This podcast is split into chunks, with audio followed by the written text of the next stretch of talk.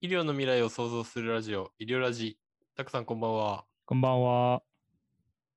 元気ですか、うん。や、なんとかやってます。ちょっとバタバタしてるけど。ね、収録もちょっと久しぶりになっちゃったね。うんうんうん。そうそうそう。実は僕も引っ越しをして、うん。あの、ちょっとバタバタしてたんですけど、今回、東京から秦野市、か神奈川県の秦野市っていうところに引っ越しまして、おー。そうそう家が広くなったりしました。やっぱりさ、その、違うのその、東京に住むっていうこととさ、 ちょっと田舎に住むっていうことは全然違うの。そうね。まあ、もともと10歳ぐらいまでは、あの、地方に住んでたんだけど、うん。まあ、そっからずっと東京で20年以上過ごしてきたんで、うん。そのあんまり、なんていうのか、東京の外に住むっていうのがイメージつかなかったんだけど、うん。住んでみると全然違うね。なんか、おー、そうなんだ。すべてが変わったというか、えやっそれぱはり何、田舎の方がいいってこと 今のところね、 やっぱ空気も違うしさ、うんうんうん。あのースーパーとか行っても売ってるものが違うし、うーん。全然やっぱ違うな。あとやっぱ人も違う気がする。あ、そうなんだあ。のースーパーの店員さんとかさ、あー、ま、街を歩いてる人のうん感じとかもやっぱちょっとずつ違うなっていうのを感じるね。あー東京はやっぱりす いろいろみんな疲れてるから大変なのかもね。うん。でも人に関して言うとやっぱ田舎の方が若干、なんていうのかな、冷たい感じもあるかもしれない。えー、なんでなんでだろうね。やっぱこう、そんなにさ、コミュニケーションを取る場所が多くないというか、人とうん人とが触れ合う場所が多くないから、うんお店とか少ないしさ。でも東京って基本的にこう、人と人が触れ合う場所じゃない。ああ、ワイワイしてる感じはあるね、確かに。そうそうそうそうそう。だからあんまりこう、接客態度とかがさ、うんちょっと冷たいなって思うこともあるというか、えー、そうなんだ。うん、それがいい悪いではないんだろうけどね。うん。うん。まあ楽しんでるんでしょ、基本的には。そうね、まだ3日ぐらいだから、あれだけ ど。あとよく、よく寝れるんで、 うん。それはいいことだね。うん。アミロイド β がね、をね、多分、削減できてる気がすあーいや、なんか本当かどうかわかんないけど、寝たうんらアミロイド β 減るっていう研究あるよね、実際。る。そうみたいね。俺俺もなんかツイッターのさ、このまあ、いろいろ聞いてくれてる人だけど、リスナーさんからそういう指摘をもらってさ、あ、そうなんだ。ほうんまあ、どの、どのぐらいのエビデンスかちょっと調べたことないけど、うん。でも減るん、減るって言ってる人たち確かに結構いて、そうだよね睡眠は大事だっていうのはいろんな意味で言われてるけど、うんアルツハイマー病に関しても睡眠が大事なんじゃないかって言ってる人は確かに聞いたことがある。そうね。だからちょっとこれからも睡眠はちょっと気をつけようかなと。 うん、まあね、確かにいい睡眠とるのは一番大事かもしれない。 うんうん。そう。まあちょっと、そんな感じの近況報告でした。うん、うん。なんかストレスが減るといいね。そうだね。ちょっと長期的にまた報告します。 うん釣りとか行ったら教えてよ。そうそうだね。釣りやりたい。うん。でも月火とかはちょっと東京行こうかなっていうか、仕事ね。ああ、そうなんだ。そうそう、そういう。結構大変じゃなラいイフスタそイルれ。。まあまあ、あ、でも泊まりで、東京行くときは泊まりでああ、な行るこうほかど、なねと思っ。て泊るまりで移動する。るんだ。そうそうそうそう。ちょっとこっちも、仕事はね、東京であるから、うん。ちょっとそういう試みをしながら、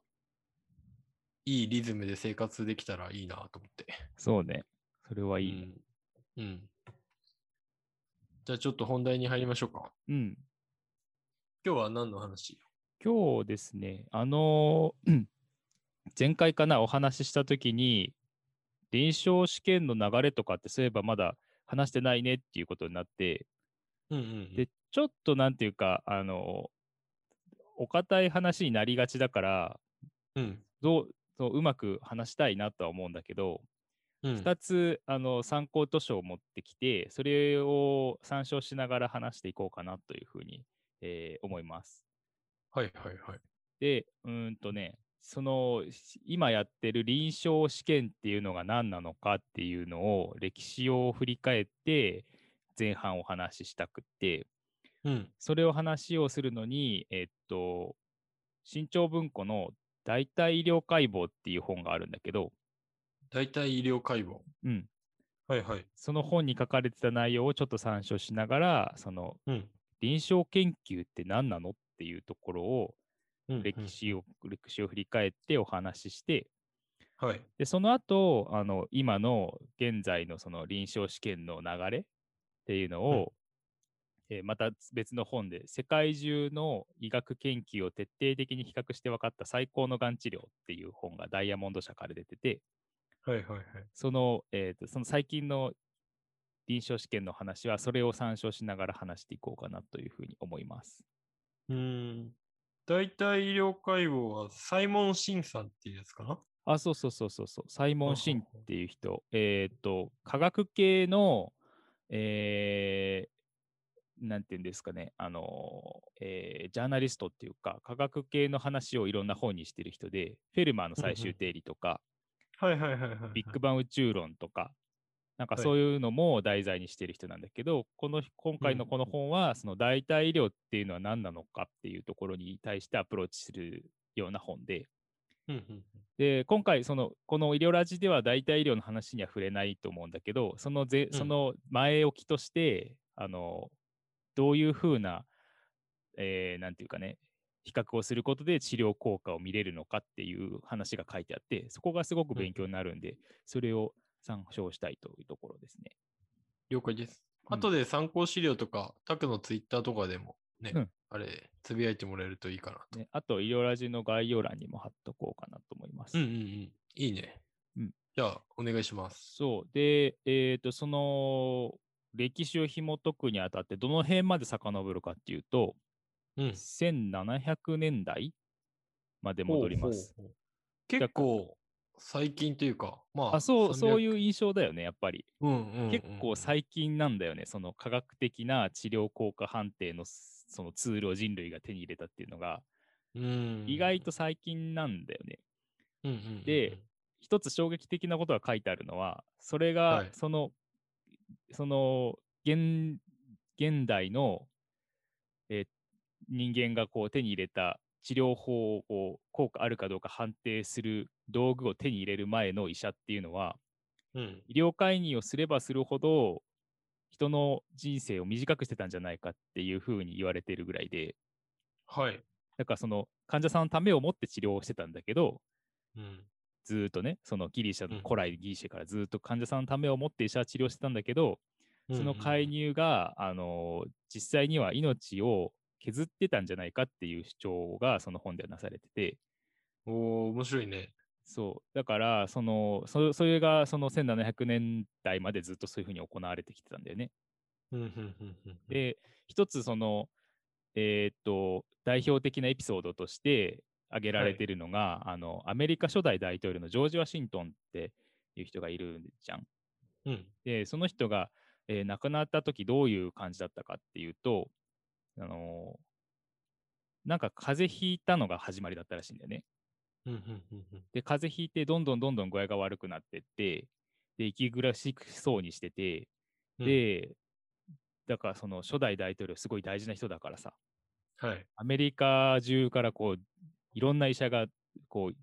様子を見に来るっていうか、大丈夫ですかって言って治療しに来るわけ。うんうんうんで、その頃の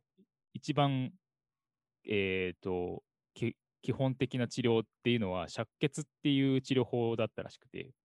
ほう。灼血。灼血っていうのは、その血を抜くんだよね。うんうんうこん。う切り込みを入れて血を流すと、病気はその血液がよどむために起きているので、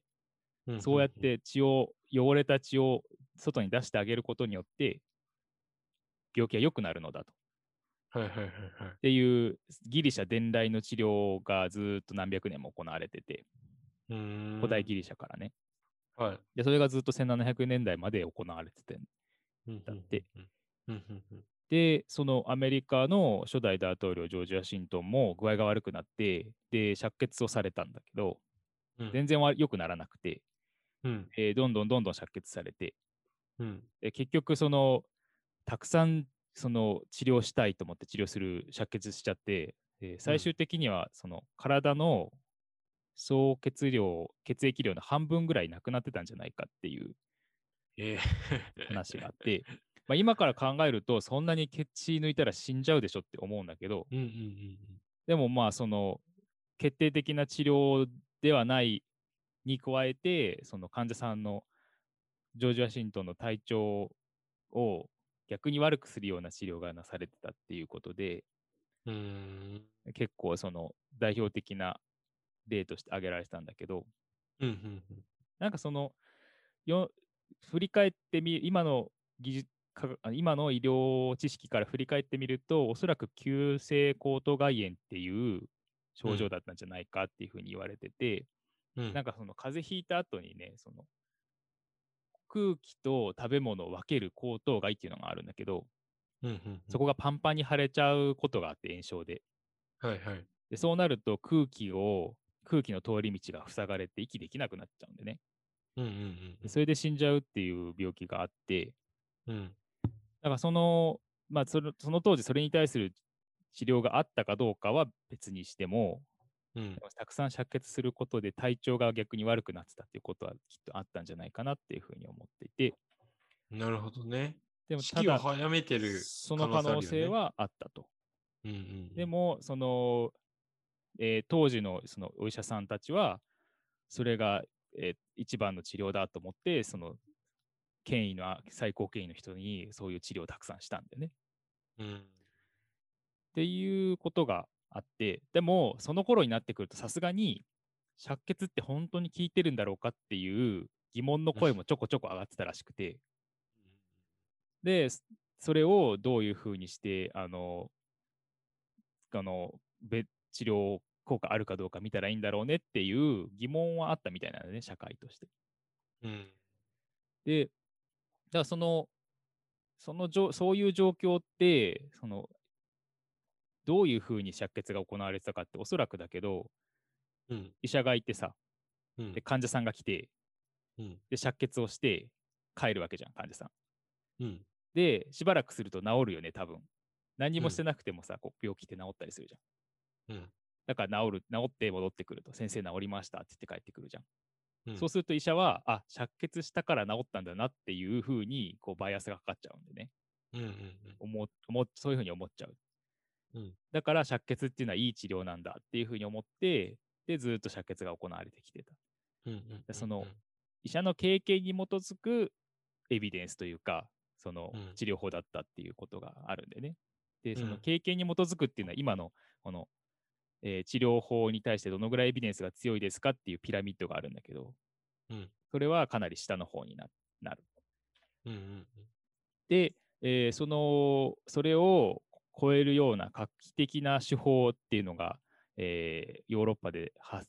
ほ同時期に発明され始めてたんだけどはい。それが何かっていうともしかしたら聞いたことあるかもしれないけど比較対象試験っていうもんで、各対象試験。比較対象試験っていう試験の名前聞いたことあるかもしれないんだけどないか比較対象試験。 うん。うん。ないね。ないと思うあ。うんえっ、と、でも多分ね、その説明すると、あ、それのことねってなると思うんだけど、どういう試験かっていうと、えー患者さん、治療したい患者さんを連れてきて、で、その2つ、例えば2つの治療を比べたかったら、2つのグループに分かれてもらって、A といんううん治療をする人たちと B という治療をする人たちに分かれてもらうと。うんうん、で、その人たちをずっと見ていって、最終的に治療効果がどうなったかっていうのを比べる試験のことを言うんだけど、うんうんうんそうすることによって、その、一人医師、医者がこっちの患者さんにはこの治療をして、こっちの患者さんにはこの治療をして、で、バラバラのタイミングでやってって、そうそれがこう、いろんなバイアスを引き起こしちゃうんだけど、それをなくしてうんくれると。なんかんうん客うん観的に治療が見れるんだよね。うんうんうんで、それがその1700年代までこう思いつかなかったわけ、あんまりこう人類は。なるほどね。今こう聞やくとりすゃごいああ 当たり前のことのように思うけそうど、それまで思いつかなかったんだねあ。んまりそういうふうにこうシステマチックにやってた人はいなかったみたいで、はいはいはい。なので、その、 1700年代まで待つことになるんだけど、うんうん一番最初にそれをやったのが、その、ジェームズ・リンドっていう外科医みたいで、うんうんまあその人はイ初めギにやリったス人かどうかうーんと、ジェームズ・リンド、イギリス人だと思うな。多分なんかそんな感じするよね。うん。で、えーっと、その、時はさ、その大航海時代じゃん。うんうんだからみんなそう船でその大陸を移動したりとかしてて、うん。うんで、その移動手段である船に乗って、いろんなとこ遠い国に行くんだけど、うん。その、さ戦争とかでその船に乗って小競り合いでこう戦争で亡くなる人の数よりも病気で亡くなる人が圧倒的に多かったらしくって、あ、そうなんだ。で、よそれも、なんていうか、今、今の知識からい考えると、こう、ビタミン不足っていうのが一番大きなうんうん原因だったと思うんだよね。うんうんうんうん。まあ、いろんなビタミンが、こう、バランスが、しその、船の上で取れるものってさ、お魚とかは取れるけど、うん。果物積んでなかったりとかして、はい。で、一つのビ、いいろんなビタミンがあると思うんだけど、ビタミン C っていうのは、なかなか船の上では取れにくかったらしくて、だからレモうンんとか持っていかなかったから、うんうんで、海のものにはビタミン C がなくて、で、ビタミン C がなくなってたと。うん。うんうんんで、そうすると、コラーゲンがうまく作れなくなって、で、出血、その血管もコラーゲンでできてるから、それが脆くなっうて、んボロボロになって、すごくすぐ出血しちゃったりとか、はいはい皮はいはい膚とか歯がすぐボロボロになったりとかっていう、解決病っていうんだけど、うーんそういう病白気血病に、うんうん、壊れる、壊れる血の病気うんうんうんにかかりやすくて、結構それで、船の、船の、なんていうか、その距離が長ければ、旅行の距離が長くなればなるほど、びそういう病気で亡くなる人が多かったっうーん。ていうことはあって、まあでも、果物がキーだっていうことは、その時分かってなくて、うん。で、いろんな治療が試されたらしいんでね、水銀のお風呂に入るとか、は洗剤を飲むとか、あ。はあ。水、君はあの縮まりそうだね。でしょ 海水を飲むとか。はい あと、なんていうか、一番、いや、それは原因と結果が逆だって思う、今なら思うのは、そのうん怠けてる人になる病気だから、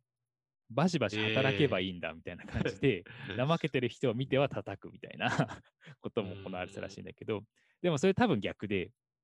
病気で体調悪いから怠けてるように見えるんだよねうん。でもそういった感じなるで、ほその原因がはっきりしなくって、どうしたらいいか分かんないけど、とりあえず治療するっていう、その公開時代がずっと続いてて、で、それを、あの、そういったこう船の上の病気を見るために乗り込んだのが、そのジェームズ・リンドっていう外科医。ちなみにイギリス人であってた。あ、あほんとの、エディンバラ生まれのおうスコットランドらしい。はいはい、うんスコットランドらしいちょっと下の方けどね。うんうんうんで、そうん。えのー、こんなそう、そ人がいたの、んだね。そういう人がいて、結構几帳面だったらしくて、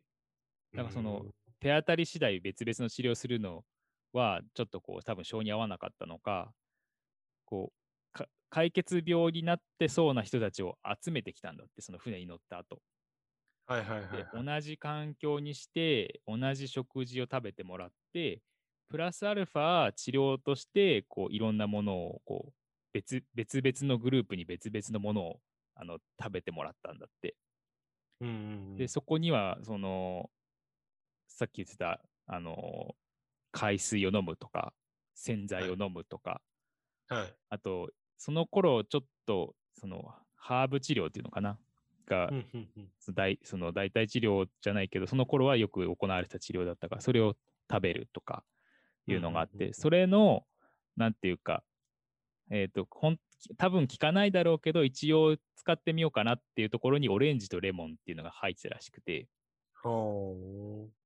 でそこにはさ、ビタミン C がめちゃくちゃたくさん含まれているわけじゃん。で他のものには含まれてなくて、ううんで、その、その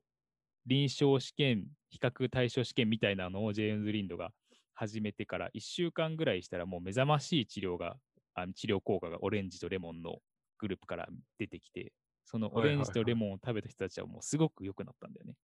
えでー他の人たちは変わらず、あの当うんうん然ビタミン C が補補充されるわけではないから治療効果は得られうんうんずで、でなんかわかんないけど、オレンジとレモンめちゃくちゃ効くぞっていうことがそこで分かったらしうーん。い。で面、白いね。うん。というこ、こういうその成功体験というか、こういうふうにグループを分けて、うんで、別々の治療をすると、治療法を比較することができますよって言われる言われること、いうことができた。うんうんうんうんね、そういうふうにして、その比較試験っていうのが、えー始まったっていうところで。うん。でえでちなみにねうんうん。 ごめんなさい。ジェームズ・リンドを今スマホで出してみたんだけど、うんめちゃくちゃき几帳面っぽ い。神経質っぽい。確か に、ちょっと几帳面で神経質かもしれない人の顔しちてょっとる。グググってみると絵が出てくるんで、皆さんも見てもらえると面白いかなと。ごめんごめん、話いやいやいや途中で。でもその、その、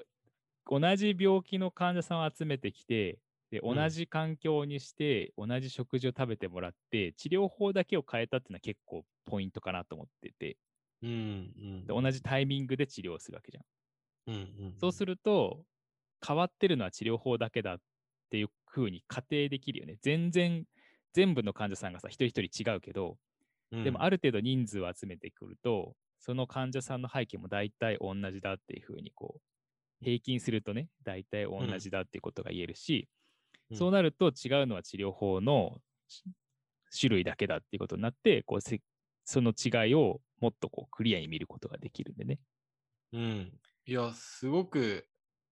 当たり前なんだけど、うん。結構そこ意識できてる人っています多くなくて、うんうんうん。なんかやっぱ同じ条件下であの比べるっていうのってすごい大事だよね。なんかこう分析する上で。そうなんだよね。だからそのそういうつ手法というかそういうふうに、えー評価すると比べられます治療法の効果の違いが比べられますよっていうことが明らかになってそこから人類はこうあこの治療法がここの治療の方が効くんだとか効かないんだっていうことをどんどんどんどん積み上げていってようやくその医医療介入をした方が患者さんのその寿命を長長くするとか治療効果病気を良くするとか、うんそういったことをこう社会に貢献ができるようになってきたっていう、うんこういう感じなんだよね。うんすごいね、ジェームズ・リンドさんは。そう、だからそれがきっかけだった。だからそれが1700年代後半なんだけど、起こったこうんうんうんとで、えー今に至るっていう感じ。それはいはがいはいその起こりの話でした。うんうんで、えー次にその今現在どうなってるかっていう話をしようと思うんだけうど、んうんじゃあちょっと後半の話に移るんだけど、今どうなってるかっていうのを、えーいろんな本に書かれてるんだけど、うん世界中の医学研究を徹底的に比較して分かった最高のがん治療っていう本はうんう、んすごくそれをこう簡潔にまとめてくれていて分かりやすいので、紹うん介したいなというふうに思うんだけど、うんその、例えばこう、新しい治療を開発しますっていうとき、うんどういった、小沢さん、どういったこう、スタートラインを考える新しい治療を開発しますっっていうときはいに、一番最初にやることは何だと思うえ、新しい治療。過去の治療を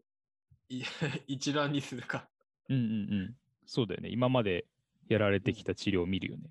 いうやんその見るとその、なんていうの、新しい治療と過去の治療を比べたいときでね、その、新しい治療を作るとき、その、開発するときって、どんなことすると思う開発するとき、まあ、例えば、新しい薬ができましたと。これきっとがんに効きますって言ったときに、うんそれをこう、どう使っていくか。一番最初から人に打つと思うあーそういう意味で言うと、まあ、どうネズミとかなんか動物を使うのかな。あ、そうそうそうそうそうそうそうそうそうそう。だ最初、一番最初、その動物の、んえっ、と、がん、モデル動物とかっていうんだけど、がんうんを、あの人工的に発生するようにした動物に対して治療したりするよね。うんうんで、その、その一歩前にあるとすれば、薬ができましたって、それがこのがんに対して効くかどうかを調べる一番最初のステップは、多分そのがん細胞をシャーレの上でかその培養してうんうんでそこに薬をかけて薬新しい薬をかけた方が他の水とかなんか他の薬をかけた時よりも効くうん。うん。たくさんがん細胞が死ぬっていうとあこの薬はもしかしたらがんに対して効く薬かもしれないっていうことが言えるよね。なるほど。まずはシャ、シャーレの上で細胞に直接かける。そうそうそう細胞実験っていうのは,、あの外せないステップでそうするとあきっと効いてるんだなっていうことになるでしょあー、はいはいはい。で、そしたら動物の中にこう入った時に効くかどうかっていうのを、あの、すあの、まあ、よ多くはネズミとか、あとはラットとかなんだけど、うん、で、えー治療効果を確かめると。うん、えーそのな、その、その、まあ、基礎研究とかっていうんだけど、そこで有効が、有有用な結果が得られたら、さあ次はじゃあ、えー人に使っていくステップを踏みましょうっていうことになるんだけど、うん、ネズミさんと人間って体の構造がだいぶ違うし、うん、持ってる機能も全然違うから、うん、ネズミで打った時に大丈夫だったけど、人に打ったらすごい副作用が出るとか、はいはいはいはい。ネズミに打ったら治療効果があったけど、人に打ったらすぐ分解されちゃって効かないとか、そういったことが、あのあるので、うん、一番最初に。にやらなきゃいけないのは、 その安全性試験っていうんだけど、うん、その治療がすごく副作用を患者さんに対して与えないかどうかっていうのがひ一つ大事なところ。うん、だからその臨床試験のフェーズ1、2、3っていうのがあるんだけど、第1層、うん2層、3層試験っていうのがあって、うん第1層試験、一番最初で何をするかというと、治療効果を主に見に行くわけじゃなくて、うん、ちゃんと安全に使えるかどうか、その副作用はあるにしても許容範囲なのかどうかっていうところをこう見ていくっていうステップが一番重要で、第一層そとうしてなはんだ。なんかそれが最後に来るイメージだった。そうなんでね、あの、うん毒性がないか調べるっていうのが最初に来ます。うん、最初はすごい少ない量打ったりとかして、でだんだんだんだん増やしていって、このぐらいだったらおそらく効くでしょうっていう値まで試してみて、で、本当に安全だねっていうことが確かめられると。でも、それって結構難しい問題、倫理的な問題もはらんでて、うん、うん、要はさ、その、そこに参加する人たちは、その副作用があるかもしれないっていうことを認識、こう、受け入れて、こう、受けに来るわけうじゃん。ん、だから、その説明もちゃんとしっかりしなきゃいけないし、うん、だからその、同意と説説明と同意っていうのはちゃんとなされなきゃいけないんだけど、うん、そういうフェーズがありますと。うん、で、そこで、多分毒性はない、大丈夫そう、副作用も許容範囲だっていうことが分かったら、あのフェーズ2っていうのに、第2層っていうのに移って、うん、でない第2層では、今度、その治療効果をこう見に行くんだけど、うん、でもそこ,、ね、そこで試されるのは、すごく限られた人数、そんなに多くやるんじゃなくて、限られた人数で治療効果を見て、効くかどうかを見ます。で、うん薬を使った人と使わない人に分けて、ちゃんと差が出るかどうか。うん、で、その時には実際その対象とするがんの患者さんをこうに集まってもらってやるっていう感じ。はいはいはい。で、そこで、おこれは効果ありそうだなってなったら、最後その第3層試験っていうのに移って、そうなると、結構多くの患者さん、数数千う人んとか、時によっては1万人とか集まってもらって、で、本当にその差がたくさんのの人数の患者さんにあった時も保たれるかどうかっていうのを見ていくというところにこう段階的にステップが踏まれていって、で、それを全部、効果があります、効果があります、効果がありますってなったら、最後に、あ、じゃあ、この薬は新しい治療として認めましょうっていうふうになって、あの、話が進んでいくんだよね。うん、うん、うん、で、前回、アルツハイマー病でやった時 FDA って言ったんだけど、FDA はアメリカのそういうエビデンスをチェックするような機関で、これがうんうんちゃんと効きそうです、だから承認しますっていう感じで、こう話し合いをして、エビデンスを振り返って、こう承認するかしないか決めるんでね。うん、うん。で、日本に。にも同じような機関があって、PMDA っていうんだけど、 PMDA。そう、厚労省に、えー厚生労働省に、あの、の管轄の機関で、うん。 PMDA という機関があって、うんえー日本では PMDA がそのエビデンスを、えーレビューをして、うん。科学的に効果があるかどうか見て、で、厚生労働省が承認を決め下ろすか下ろすか下ろさないか決めるっていう感じ。うーん。そういう仕組みになってて。なでる、ほどね。衝撃的なのは、そのこの本に書いてあるんだけどね、いろんな、えー情報があると思うんだけど、この本に書いてあるのは、一番最初の基礎臨床、あ基礎試験、基礎研究うん。で、例えばあこの治療効果がありそうな薬が1万個試されたとすると、うん。うん。その次の第、その、まあ、その基礎1万個候補としてあった場合に、うん。基礎研究で効果がありそうだっていうふうに結果が出るのは、そのうち多分大体29個じゃないかっていうふうに著者らは言っていて、うん。 1万個試すんだけど、うん。うん。あ、これ結果出そうですねって、その細胞実験とかマウスの実験とかで結果が出そうなのが29個まで減ると。うん。うん。うん。で、その後、毒性が出てしまうものが結構、人間に持っていったときに、これはちょっと使えないわってなるものも結構あって、そこで14個に減って、うんうんうん。で、その後、えー本当に治療効果が少ない患者さんだけど、治療効果があるかっていうのを試して、結果が出るのは、ゆちゃんと差がありますよって出るのは3個ぐらい。うんで、最終的に大規模試験でも生き残るのは1個ぐらいなんじゃないかっていうふうに、そのデータをひ、データを紐解いて、著者らは言っていて、要は研究者が一番こう、候補、候補のお薬を研究するんだけど、うん。最終的に治療効果がしちゃんとあるっていうふうに証明される薬はいそのうち1個ぐらい。っていう厳しい世界で、 0.01%。そうだね、0.01%。うんで、この1万個試すっていうのもさ、そのもっと試してるかもしれないけど、発表されてないものもあるって前言ったじゃん。そのパブリケーションバイアスっていうのがあって、いっぱいいっぱうんういん試して、で、い1万個ぐらいはもしかしたら有効かもしれないっていう話題には上がるもので、でもそのうち29個しか本当は、本当に結果が示せるものはないみたいな感じで、そこのその何万個試してるかは実はあんま分かんなくて、これもしかしたら2万かもしれないし、3万かもしれないんだけど、そのぐらいの数ある候補、候補の薬から生まれるのはようやく1個か2個かっていうところ。っていう感じで、だからそういう厳しいチェックの目をこう、くぐり抜けて承認されるんでね。ね、本当、これまでもまあいろんな話を聞いてきたけど、やっぱり医療っていう世界はもうトライアンドエラーの繰り返しだよね、本当にね。うんうんうん無限のトライがあって、でようやくいろんな承認を得て、僕らの生活に役立ってるっていううん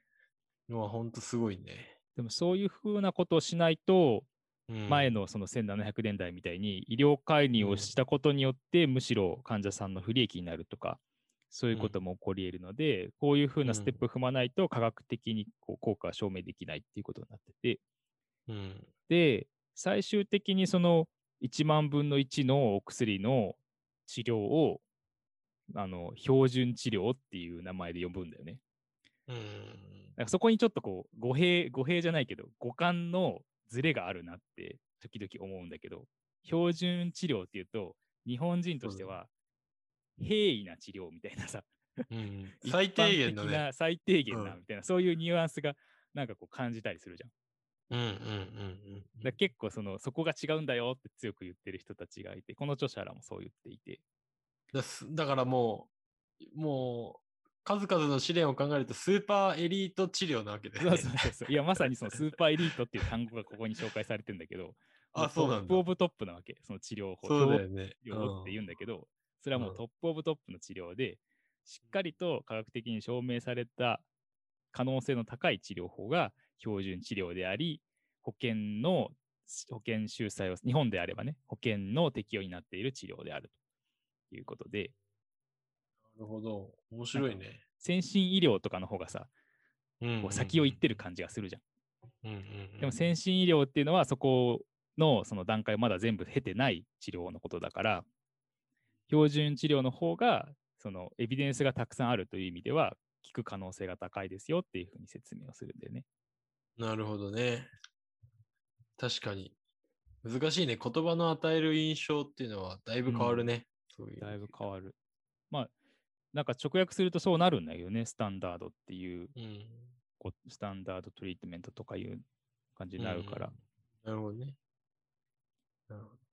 まあ、ちょっと今日はできないかもしれないけど、気になるのは、うんおそらく、すごい、あのー効果の高い治療薬が見つかったときに、うんす、すごい副作用とか、体に悪影響を与えちゃうやつもあると思うんだよね。うんでそのバランスの取り加減ってどうなるのかなっていうのうすんうごんい気になる。うんうんそうだよねちょっと、うん、その辺とかも、なんか、また今度説明してもらえるといいかなと思うんううんだんけど。その話もまたしましょうん。今日は何だまとめるとな、何だった何だ、何の話だったんだっけう。そうだね、まとめると、その、治療法を比較するためには、その比較しり、えー比較対象試験っていう手法がとっても重要だっていうことと、うんうんうん。あとは、その、えー開発されているち治療法っていうのはたくさうんんあるんだけど、それうがん最終的な目標地点、治療効果がちゃんと患者さんに対してありますよっていうふうに示せるのは、1万分の1ぐらいの確率で、あ確率というか頻度で承認されるもので、うんで、標準治療っていうのは、そういう苦しい、厳しいこうチェチェックの目をくぐり抜けてきうんた、すごくなスーパーエリートな治療なんだっていうところだね。なるほどね。じゃあ今日はそんな感じで、うんおしまいとなりますが。ありがとはういございます。はい、ありがとうございまあしりがとうごたざい。ました。